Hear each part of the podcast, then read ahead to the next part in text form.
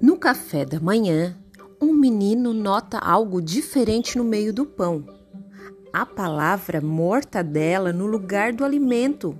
Isso mesmo, a palavra mortadela.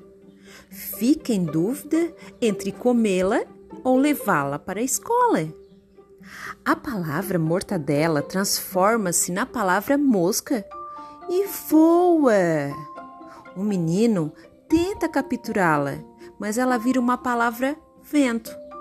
E assim vai se transformando em várias outras palavras, uma a uma, até encerrar a história com uma bem curtinha.